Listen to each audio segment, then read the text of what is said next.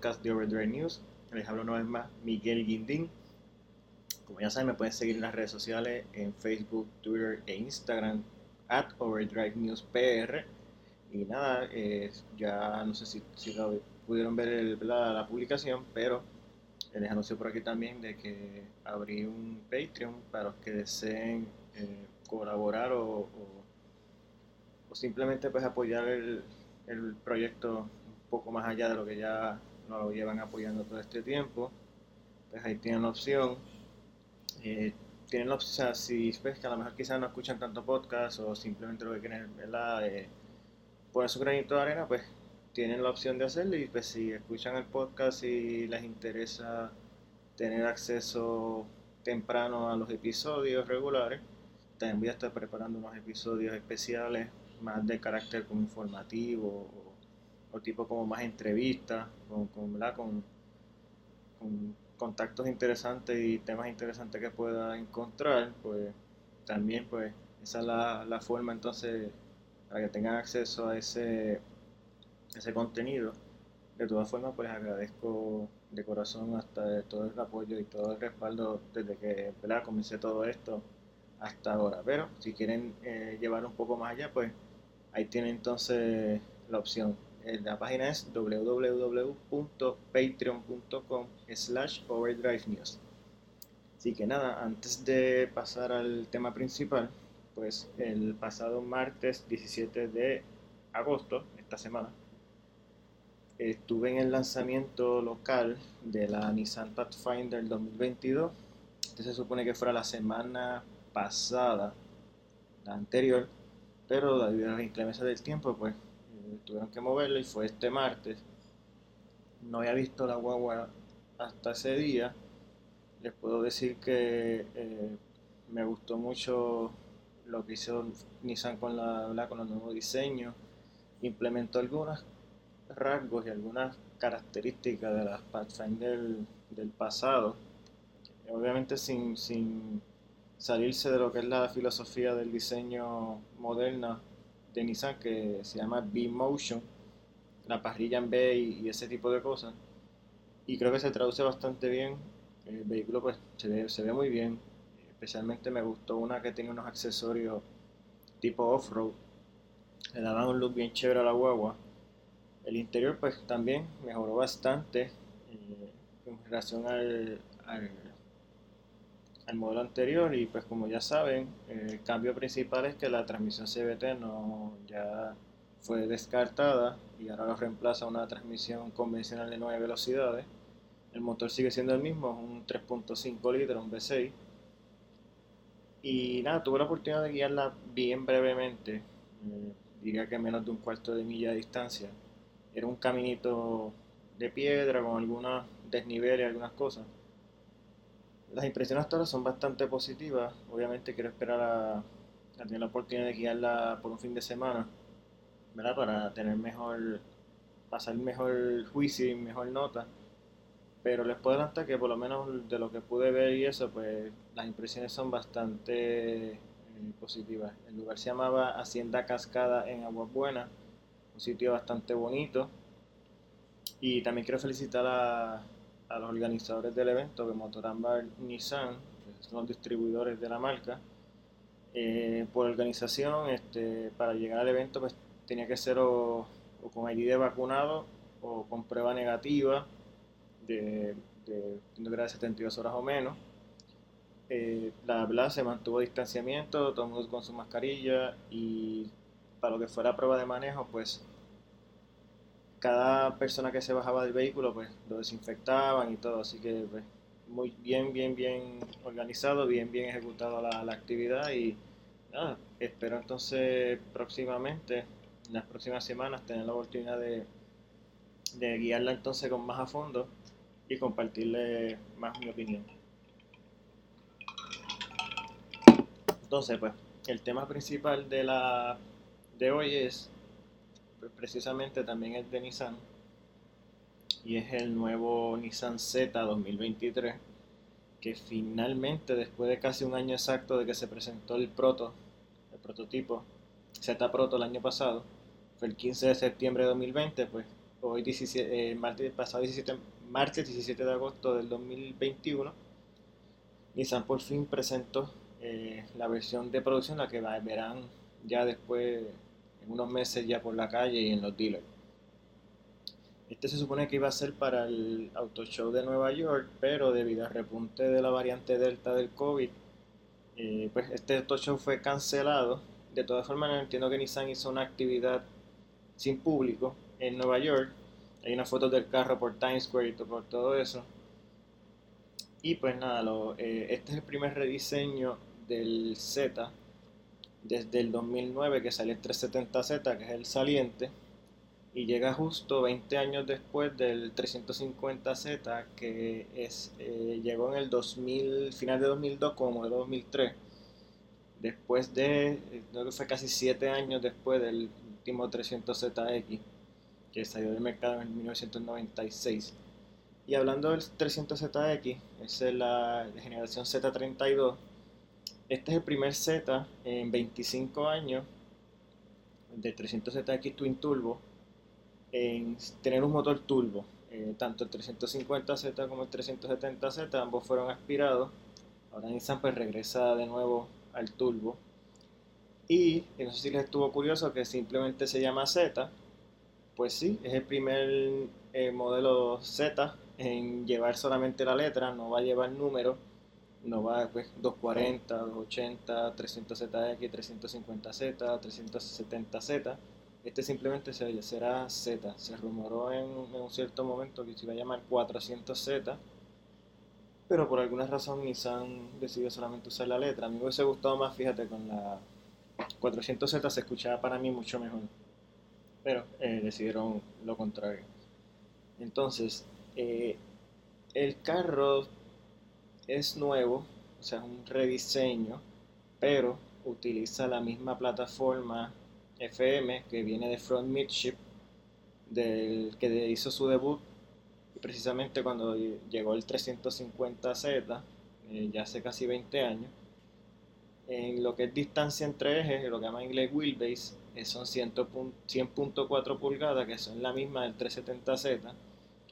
Y estoy leyendo comentarios mientras veía la noticia y todo, eh, críticas a Nissan por, por haber rehusado la misma eh, plataforma. Y les comento que eh, es un poco frustrante porque cuando salió el Supra, las críticas a Toyota fueron de que tuvieron que ir a donde BMW a sumar una plataforma de BMW, eh, ¿verdad? Todos conocemos la historia. Entonces Nissan usa su propia plataforma, o sea, un carro 100% Nissan y también de Can Crítica.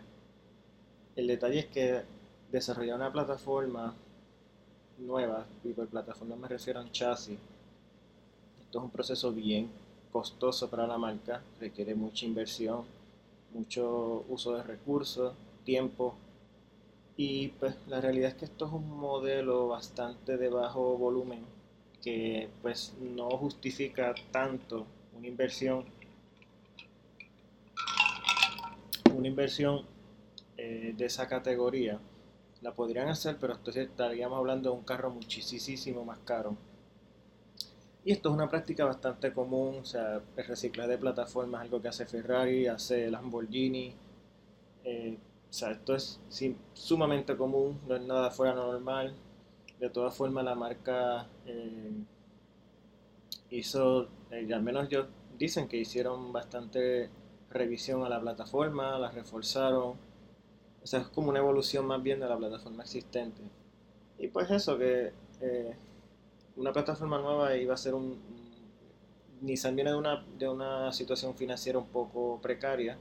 Tuvieron un 2019 desastroso, llegó el COVID y aún así pues, de hecho, se esperaba que simplemente cancelaran el Z y se enfocaran en modelos de más... Eh, más lucrativos como la Nissan Rogue, Nissan Sentra, etc. Sin embargo, pues a pesar de que su situación financiera no es la mejor, decidieron traer como quiera este Z nuevo. Eh, por lo menos vive un día más para contarlo. Eh, y es un carro que pues va, va más, o sea, se sale del molde de lo que estamos viendo en estos tiempos recientes, o sea, un vehículo bastante, un carro bastante a la antigua, nada de electrificado, nada de crossover. De hecho, en su momento se especuló que Nissan podía traer el, Z como un crossover, gracias a Dios, pues esa idea la, la descartaron, si es que realmente existió o simplemente fue un rumor. Pero yo por lo menos eh, yo le agradezco a la marca y, aprecio el esfuerzo de, a pesar de las circunstancias y de las dificultades, decidieron traer el Z de nuevo y estoy loco por guiarlo, este, veremos, ¿verdad? Entiendo que esto va a llegar ya para el año que viene, pero nada, yo por lo menos estoy contento de que esté eh, por lo menos un día más para contar, no sé si en 4 o 5 años se va a ir mi historia, pero por ahora por lo menos está aquí. Entonces, si se dieron cuenta, si vieron el Z Proto, pues pudieron ver que el Z de producción es virtualmente idéntico al prototipo. Simplemente cambian algunas cosas como reflectores, como los retrovisores, que el prototipo, para ser un vehículo que no va a estar en la vía pública, pues no necesita ese tipo de, de, esos son requisitos del, ¿verdad? para transitar en, en vías públicas por el gobierno federal. Es simplemente el prototipo con todas las cosas que necesita para transitar en la vía pública. Es un prototipo legal, pero es virtualmente, o sea, como un 98% idéntico, que es ¿verdad? bueno porque el prototipo tuvo muy buen, ¿verdad? muy buen feedback, muy buena recepción y también eh, eso lo que me gusta que Nissan hizo que eh, no sé si ustedes han visto que muchas marcas tiran unos prototipos y unos conceptos espectaculares y cuando el vehículo llega a producción es bien diluido de, eso que, vimos originalmente. Y pues como que no baja. Esto pues, te puedo ver por ejemplo el Subaru WRX por lo menos el último un concepto espectacular. Y el carro de producción pues eh, mucho más sobrio diría yo. Y me, me gusta ese, eso que hizo Nissan de que prácticamente trajo el concepto a la realidad, sin simplemente con los cambios, como les mencioné, los cambios estrictamente necesarios para que el carro fuera legal y ¿verdad? pudiera tener la aprobación de, para la venta. Y entonces, pues el, la parte frontal es inspirada en el 240Z original y la parte trasera pues tomó un approach más de Z300ZX, Z32 esto no es una coincidencia, pues el vicepresidente de diseño global de la marca, eh, Alfonso Albaiza, que fue el que estuvo a cargo principalmente de lo que era el diseño, él, dijo en una entrevista de que estos dos, el primer Z, el 240Z original y el 300ZX, fueron dos de los Nissan. El, el primero fue que le hizo serse fanático del modelo y entiendo que el segundo fue el que estaba ya por entrar a producción cuando él llegó a la marca. O que estas dos generaciones tienen como su un significado para él, como un valor sentimental. Y por eso fue que él se inspiró precisamente en estos dos específicamente para el nuevo diseño.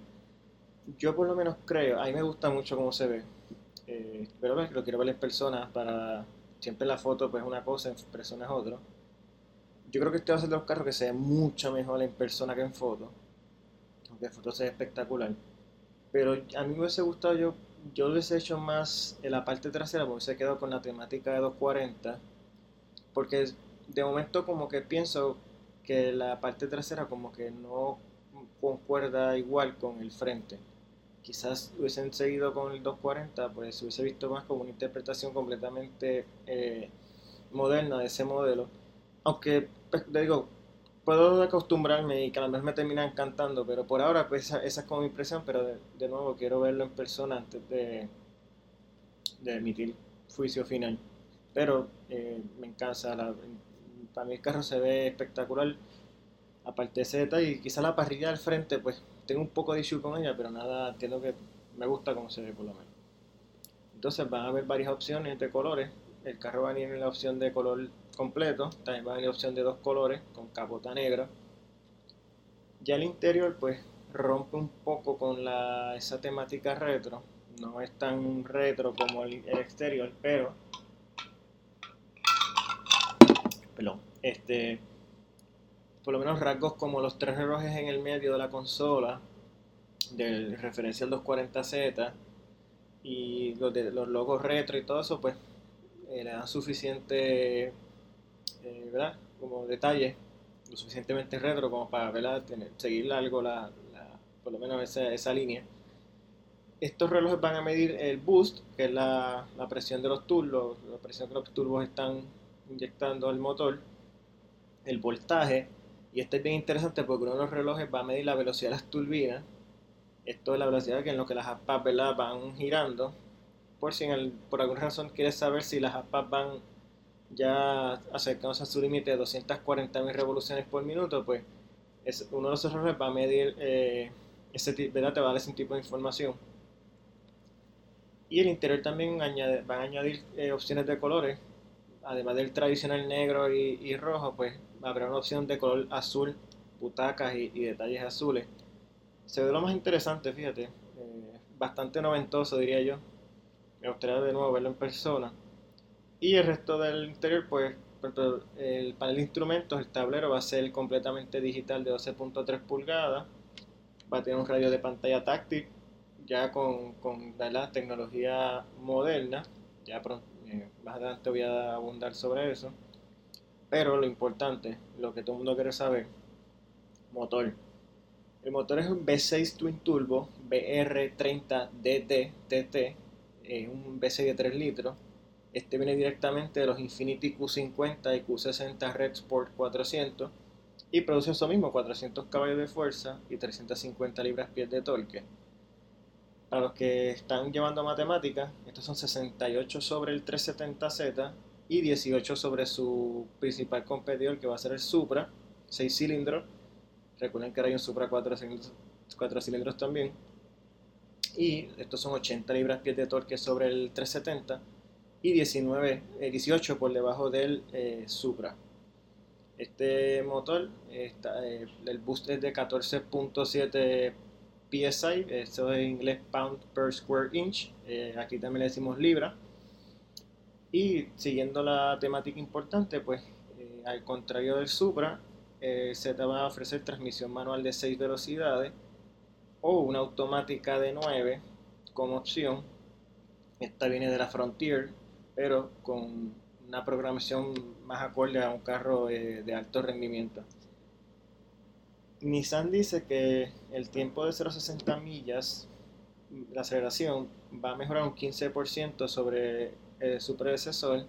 Esto se traduce en error de 4 segundos, pero no, no especifican si es el modelo estándar o el automático. Anyway, debe estar cómodamente los medios 4 segundos, en, no importa la transmisión. Eh, los modelos de transmisión manual usan un clutch Excedi y un Cardan en carbon fiber, no importa el modelo. Y eh, los modelos automáticos, al ser performance, que voy a detallar los modelos ahora, eh, añaden paddle shifters del GTR y una función de launch control. Entonces ahora voy para los modelos. Eh, va a haber, hace unos meses hay un, reporte con rumor de las especificaciones del, del GT, del, perdón, del 3Z, y hablaba de un modelo Turing pues este modelo Turing no, resultó ser cierto. Sí resultó ser cierto parte del rumor, pero por lo menos ese modelo Turing que mencionaba, eso no, se concretó. Eh, va a ser Sport, el básico, y Performance, y un Proto Spec que va a ser una edición especial. El modelo Sport va a venir con aros 18 pulgadas, el panel digital de 12.3 pulgadas que les mencioné y van a ir ya con las distintas tecnologías de asistencia al conductor, entiéndase monitor de punto ciego, eh, alerta de salida de carril, eh, alerta de eh, colisión, precolisión, todo eso, más otras tecnologías como Apple CarPlay, Android Auto, cosas bien modernas. Para los que no lo saben, pues el 370Z no tiene ni siquiera ni Bluetooth, así que es un... Si no tenía Bluetooth, mucho menos tenía otro tipo de tecnología, así que pues es un brinco bastante grande en lo que es eh, a lo que tecnología se refiere. Entonces, eh, modelo performance, tal y como lo dice su nombre, pues añade muchas características para mejorar el performance del carro y empieza con aros forjados y livianos de marca Race de 19 pulgadas, goma Bridgestone Potenza S007, un diferencial LSD o POSI mecánico, frenos más grandes de 14.2 pulgadas con 4 pistones al frente y de 13.8 pulgadas y 2 pistones atrás, una suspensión más rígida, así como pues, en el interior asientos de piel y audio Bose de 8 bocinas.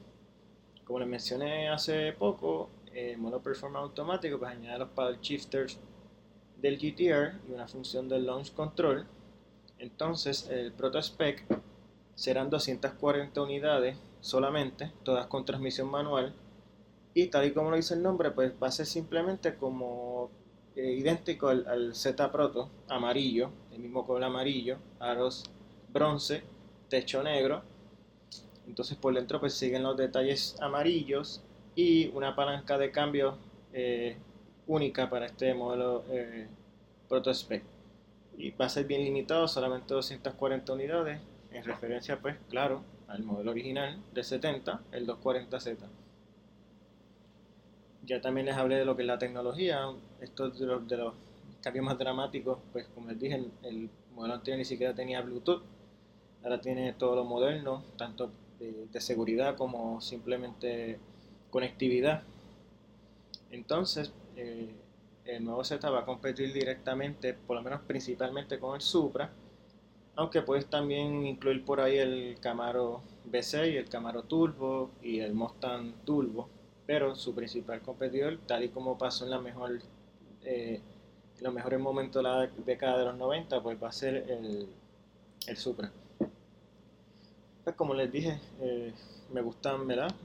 me, me, gusta lo que veo hasta ahora. Obviamente estoy loco de tener la oportunidad de más adelante eh, tener la oportunidad de guiar el carro. Entiendo que ya esto será para el año que viene. Sí les puedo adelantar de que, o sea, no tengo información oficial del Z, pero eh, la Frontier creo que viene antes de que acabe el año.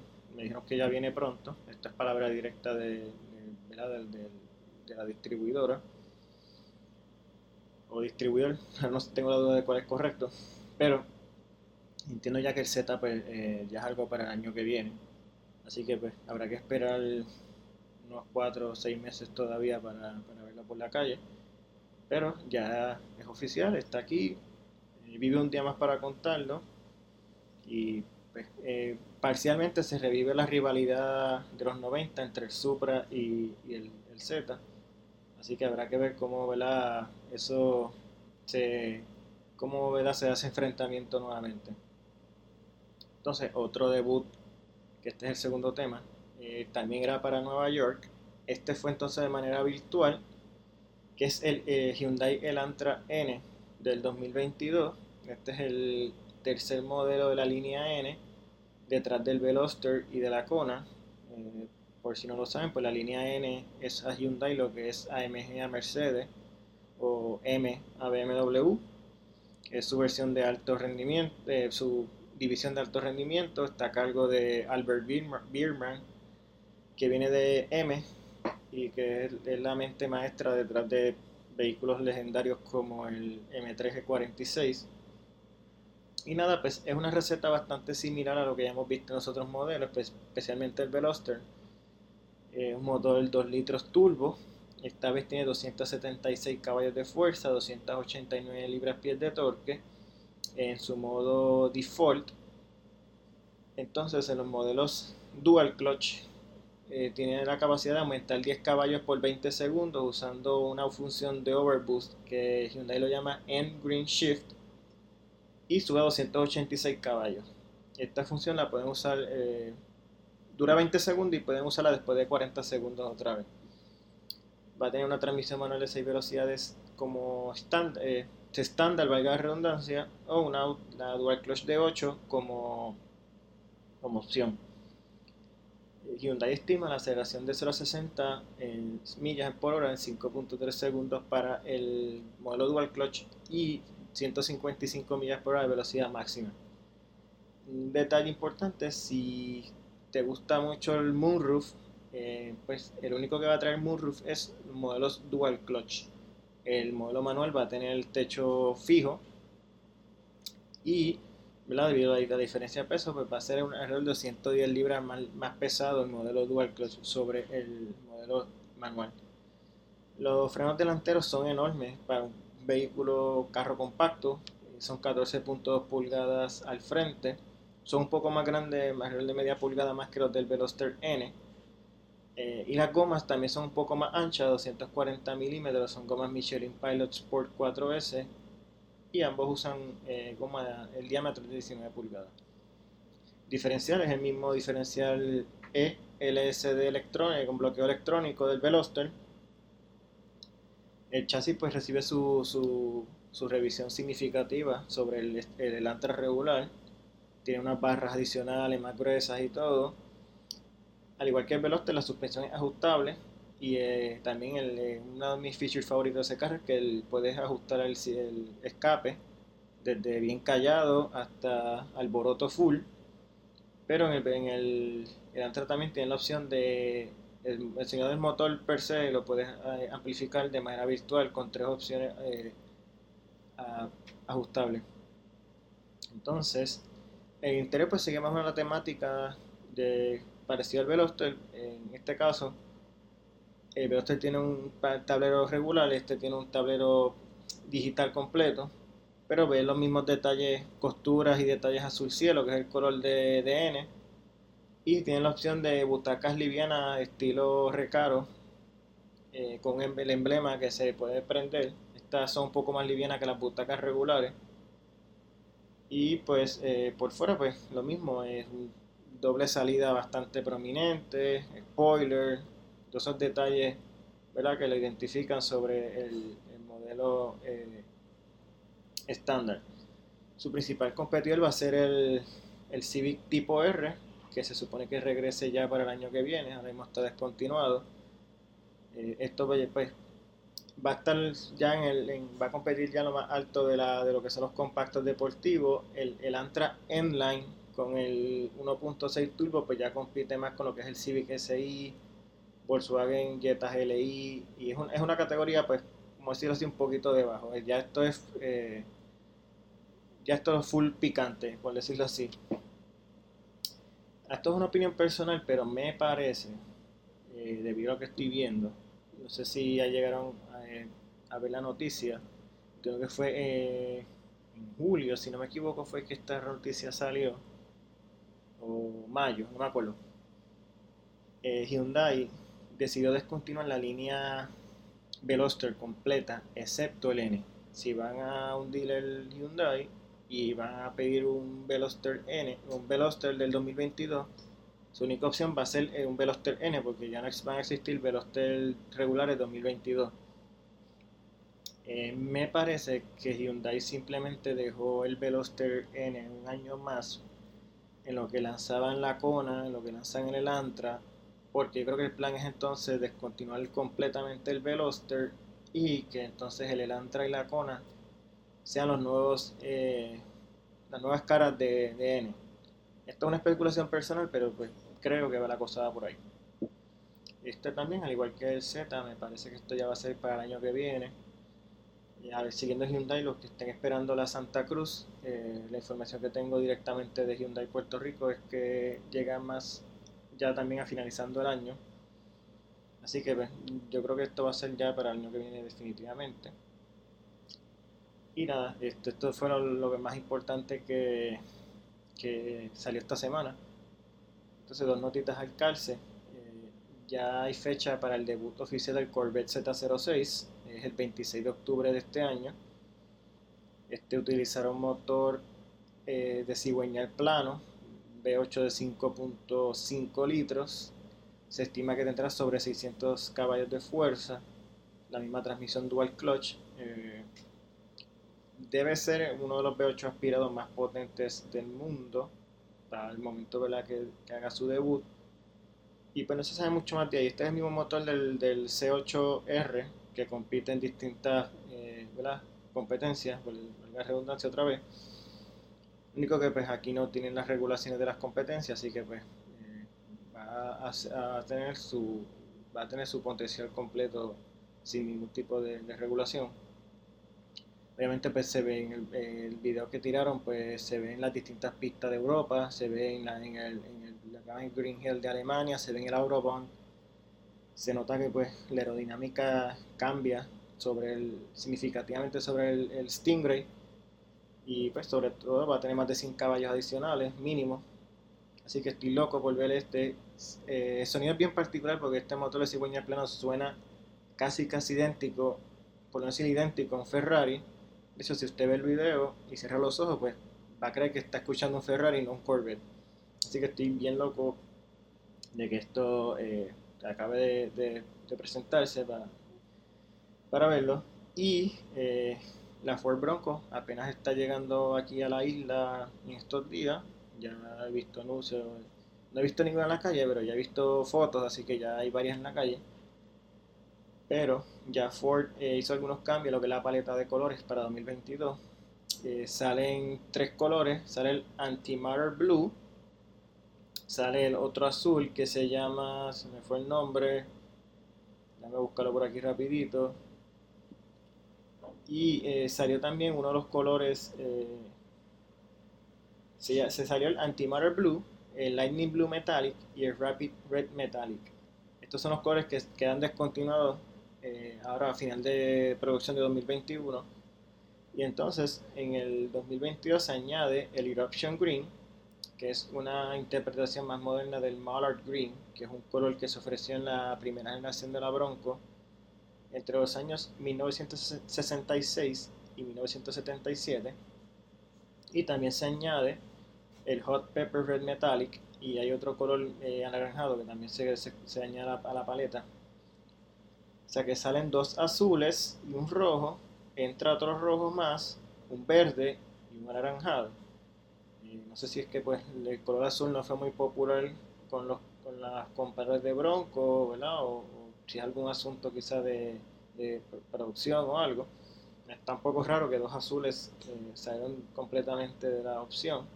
Anyway, pues eso es lo que, lo que hay con la Bronco 2022. Lo demás pues sigue siendo prácticamente idéntico al modelo 2021 y pues eh, no es de esperar, o sea, no es de sorprenderse.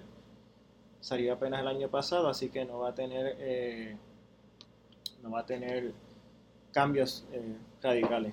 Así que pues, esto ya creo que concluye lo que son las cosas más importantes de esta semana. Y nada, gracias por escuchar nuevamente el episodio. De nuevo, eh, me pueden seguir en las redes sociales, eh, Facebook, Twitter e Instagram como at overdrivenewspr.